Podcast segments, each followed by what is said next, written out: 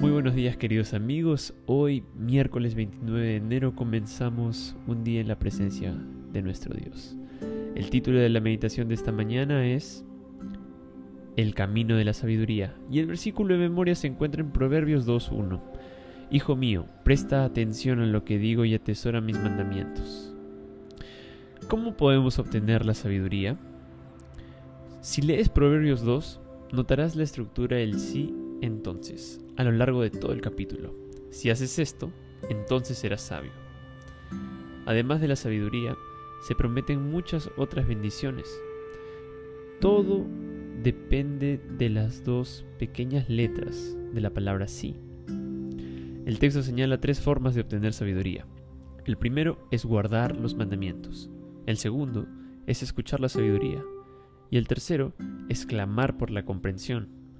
Por razones didácticas, analicémoslo uno por uno.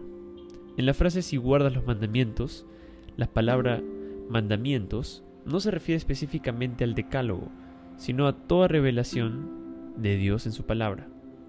La Biblia cerrada es un libro como cualquier otro, pero cuando se lee es la palabra de Dios. Eso quiere decir que está viva. Cuando lees, puedes oír hablar a Dios. Por ejemplo, en 2 Timoteo 3, 15, está escrito que puede hacernos sabios para la salvación.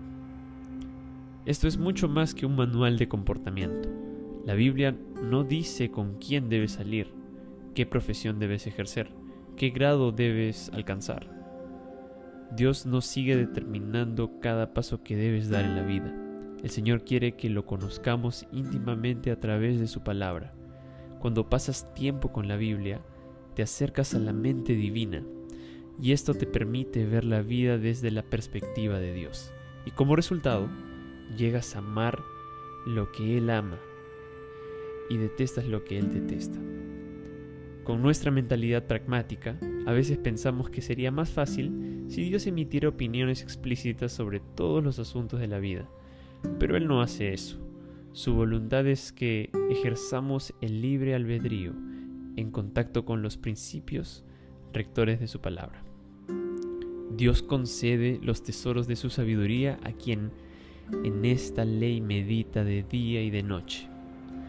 El joven sabio tiene en cuenta las enseñanzas divinas, le encanta escuchar la voluntad de Dios y guarda en su corazón lo que dice la Biblia. La sabiduría está disponible hoy. Puedes obtenerla gratuitamente a través de la lectura de las páginas sagradas de la Biblia. ¿Te gustaría hacer un compromiso con Dios en esta mañana? Oremos. Querido Padre, muchas gracias por tu palabra. Muchas gracias porque en ella encontramos la verdadera sabiduría. Sabemos que la sabiduría es vivir bajo tu cuidado, es vivir bajo el temor divino.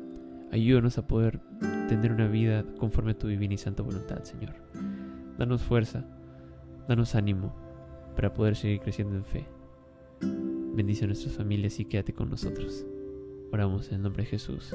Amén.